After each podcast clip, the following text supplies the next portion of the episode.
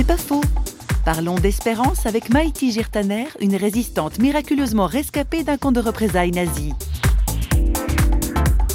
En vieillissant, je dirais que mon espérance s'est décuplée, elle s'est enrichie. Lorsque je suis sortie des mains des Allemands, j'étais évidemment cassée en mille miettes et définitivement. Donc ma vie a complètement basculé. Je n'ai pas pu faire la carrière musicale que je devais faire. Il n'était plus question de jouer du piano et j'ai gardé toute ma vie la souffrance physique, jour et nuit, sans en être jamais détachée.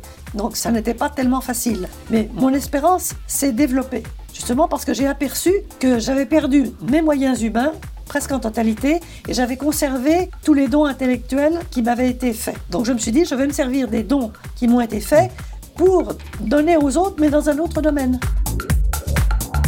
C'est pas faux, vous a été proposé par parole.ch.